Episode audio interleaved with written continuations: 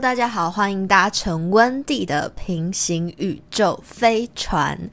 今天这一集呢，因为最近的天气开始渐渐的变热了，所以呢，就是夏天快要来了嘛。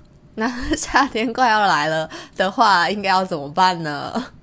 现在呢，就是啊，就是现在感觉也是可以去海边啦，但就是最近。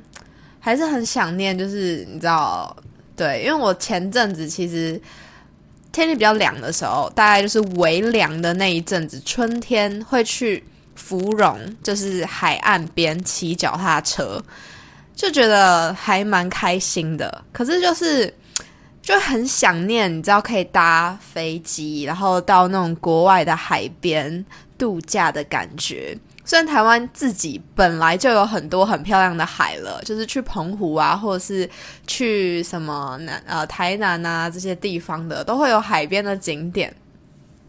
但就是因为，对啦，但就是感觉还是有一点点稍微不一样嘛。毕竟真的就是好久都没有出国了，所以今天呢就想说，啊，好吧，那我们就来讲一部我自己觉得蛮夏天的一部韩剧好了，就是。其实它已经过了一阵子啦，我们是不是又在冷饭热潮了？但是就是真的必须要说，就这部剧跟我的缘分很奇妙，因为它当初刚上映的，就是刚上 Netflix 的时候，我其实非常非常的兴奋，因为演员都是我很喜欢的。我先说这部就是《海岸村恰恰恰》，男主角是金宣虎，虽然他之前有一些风波，但是现在也平息平息了嘛。那因为我自己很喜欢看综艺节目，《两天一夜》啊，《Run Running Man》啊，或是选秀这种的，我都有在看。然后《两天一夜》的时候，就是因为知道金宣虎，然后就很喜欢他。然后加上他那时候就是拍韩剧，然后就是整个是大势演员的状态下，女主角又是申敏儿，然后我就非常期待这一部。所以那时候呢，我几乎就是跟播的时候就追。那我自己其实有发现。就是只要是跟播的剧，我自己好像蛮容易会弃剧的。不知道有没有人跟我一样，就是等跟播，除非是它的剧情真的是每一集的收尾的地方都是有一点高潮起伏，不然真的很容易会弃剧。哎哦，我真的现在就是很想说一下，因为其实我自己觉得社内相亲的评价很两极。我一开始看的时候觉得很好看，可是老样子又一样。同样的事情，就是只要男女主角他们一开始陷入粉红泡泡后，我就会想弃剧。这时候就是会，就是不知道为什么，就是会有点，对，就是没有很想看了。我反而就是比较喜欢那种第十五集、十六集感情线才慢慢出来，然后他们前面可能还有一些情况要处理的这种的，我才会就是跟播的时候会比较看得下去。像是那个神经病也没关系那部，我就是跟播的，然后我也就是看得很开心。然后每天都很期待，甚至在演完之后，我还很想买那个女主角那在里面的那个绘本，因为觉得真的太可爱了。而且我觉得他的绘本内容都很有意义，真的觉得编剧非常厉害。那《海岸村恰恰恰》呢，必须说它是我就是看到在第十二集的时候弃剧的一部韩剧。我不知道为什么我那时候就是看到第十二集之后，然后本来下一个礼拜都还很期待可以跟播。但是到下个礼拜，我忽然完全没有看这部剧的动力了，所以我就一直搁置着，然后搁置到现在，就是对我重新重新把它捡回来。哎，很少有剧可以让我重新捡回来，把最后四集看完呢。我觉得契机还是因为《海岸村恰恰恰》它有一个伏笔嘛，就是金班长他到底，哎，是不是金班长？红班长金宣虎，红班长他到底是一个怎么样的角色？是什么样的契机让他？拥有那么多技能，甚至还是首尔大学毕业的，然后竟然在这个小村庄里面打工，然后帮这些婆婆妈妈或者是周围的这些朋友打工，然后会做很多事情，会装修、会装潢、会修船，然后也会开船，会做非常非常多的事情，然后就会对他很好奇。加上我又听到，就是很多人说《海岸村恰恰恰》就是结尾的地方很。催泪，因为你在看的过程中，大概可以知道红班长他有一些心理上的状况，可是他一直没有明说，就是诶，到底他怎么了？他在这五年间，他到底经历过什么事情？那在最后就是渐渐揭露的时候，就是也可以看出，哦，他经历了这件事情呢，其实就是他那一那一阵子可能是，我觉得啦，运气没有那么好，就是感觉不知道。我看完这部片之后，有一个很神奇的感觉，可以乘上一部的那个大佛普拉斯。我觉得有时候，嗯，我其实有时候觉得我自己算是一个无神论者，就是我会带着怀疑的眼光去看很多这种很神奇的事情，或是一些对比较。灵异或是有神秘力量的这种事件，会抱着一个怀疑论的角色去看他。可是有时候真的太神奇了，又会让我自己不得不觉得，好像真的冥冥之中有一个安排好的轨道。就是一切都是最好的安排的这种感觉。可能今天呢，你错失了什么，或者是你失去了什么对你来说很重要的机会。可是呢，时间过了一阵子之后，你回过来看，发现哎，那个时期反而是一个转机，就是给你带来不同的改变。因为我自己身上其实发生过几次这样的事，所以我就是也是觉得。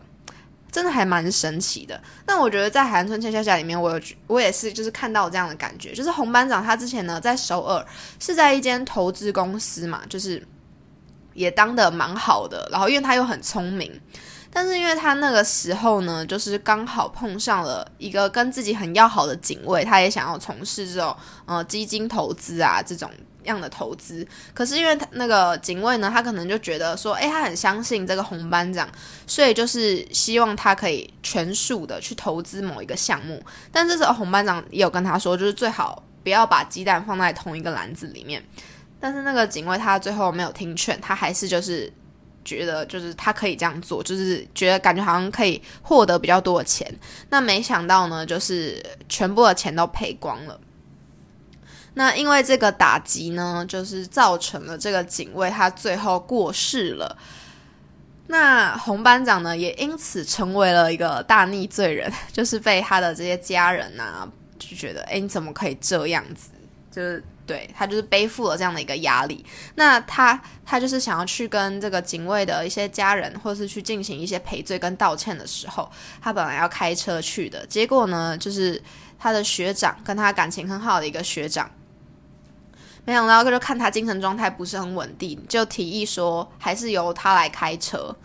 那就是他那时候真的是运气不是很好，就是在开车的过程中行进间遇上了就是车祸。那最后因为学长是坐在驾驶座的人，那副驾的人没事，那反而驾驶座的人就是过世了。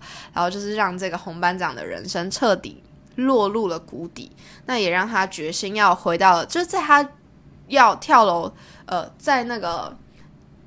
高速公路上面有那个桥，他要从那个桥上跳下去的时候，却收到了这个奶奶，他在那个海岸村恰恰恰里面，就是跟他很好的这个奶奶传来的讯息，然后让他瞬间燃起了这个啊，对，回到这个他之前长大的这个村子生活的这样的一个欲望跟愿景，因为脱离他自己原先的生生活圈嘛，也算是可能算是一种逃避，但。也可以说是一个重新开始的契机，所以他就回到了这个村子里面重新开始。